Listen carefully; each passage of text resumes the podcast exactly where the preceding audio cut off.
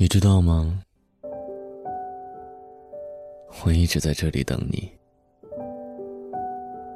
欢迎来到片刻，我是思萌。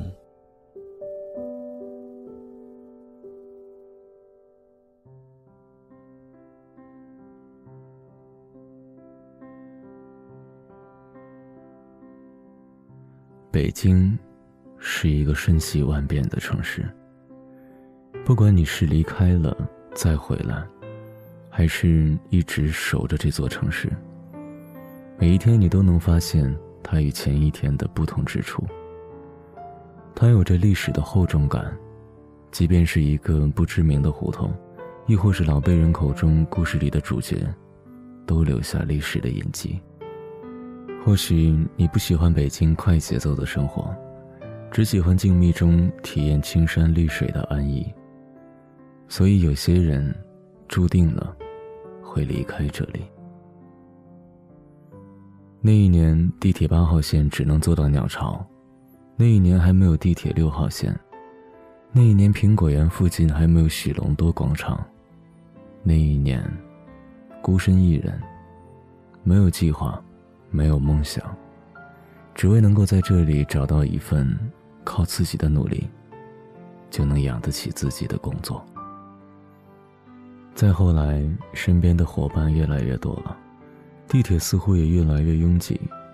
我不知道每年究竟会有多少人来这座城市，也不知道会有多少人又默默的离开。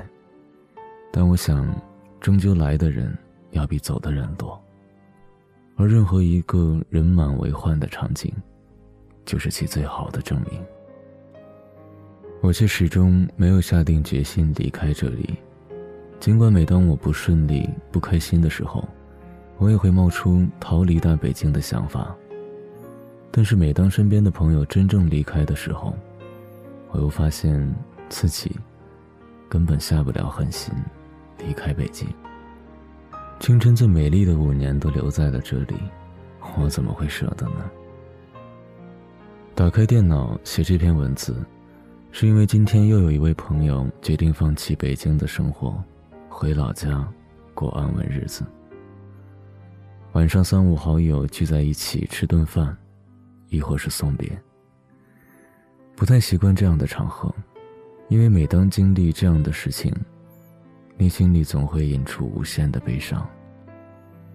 吃饭的过程中，大家有一句没一句的聊着，也不知是为什么，每个人都不约而同的选择了避开询问当事人离开的原因。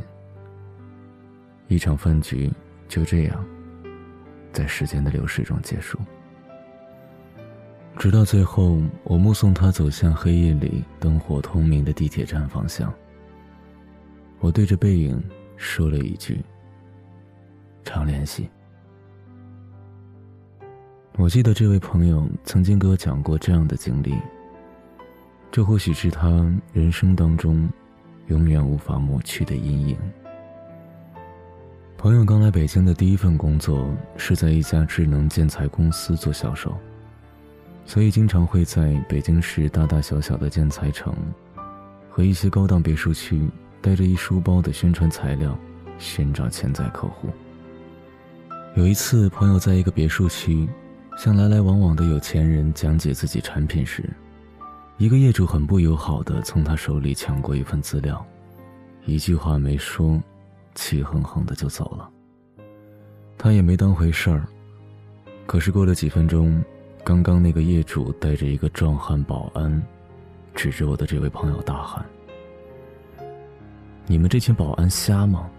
什么人都能放进来？”朋友见势不妙，拔腿就跑。而这件事情，也是他从事销售工作生涯当中的一份沉重的打击。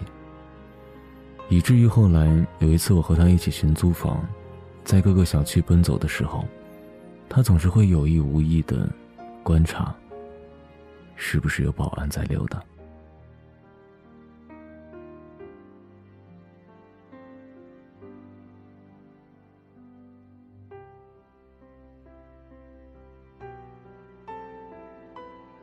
当然了，这也只是北京这座城市应有的现实的一面。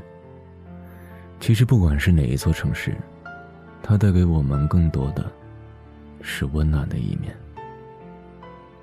原来租住的地方，出了地铁就有一个小商店，因为吸烟，几乎每天下班经过时都会去买点什么。有的时候买包烟，有的时候可能只是买瓶矿泉水。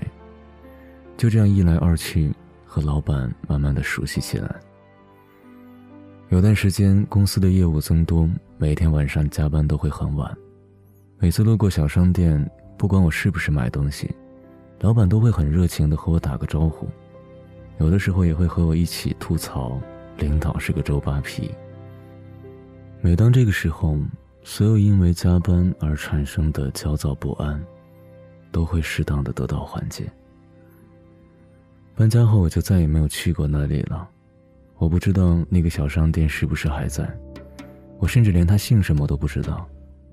但尽管如此，我依然很想谢谢这位小商店的老板。谢谢他在那段时间曾经带给我的一丝温暖。让我再看你一遍，从南到北，像是被五环路蒙住的双眼，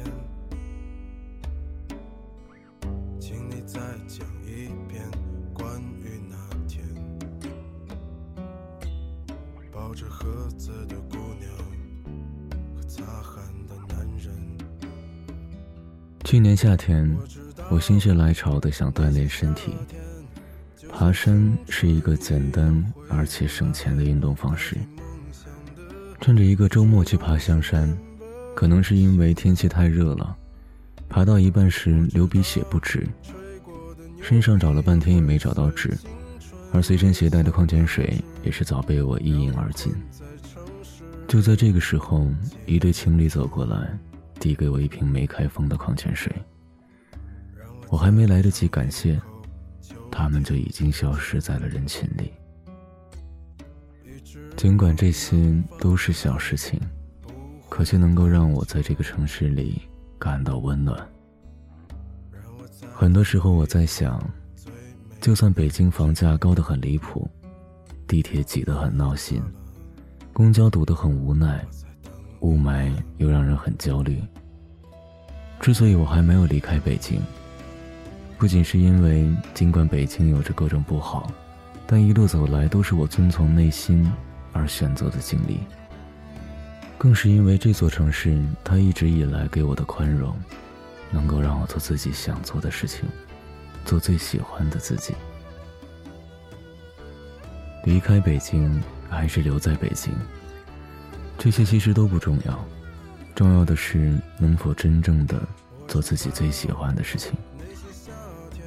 感谢你，北京，感谢你，那些离开以及还没有离开的小伙伴们，感谢你们带给我的那些温暖，以及那些美好的记忆。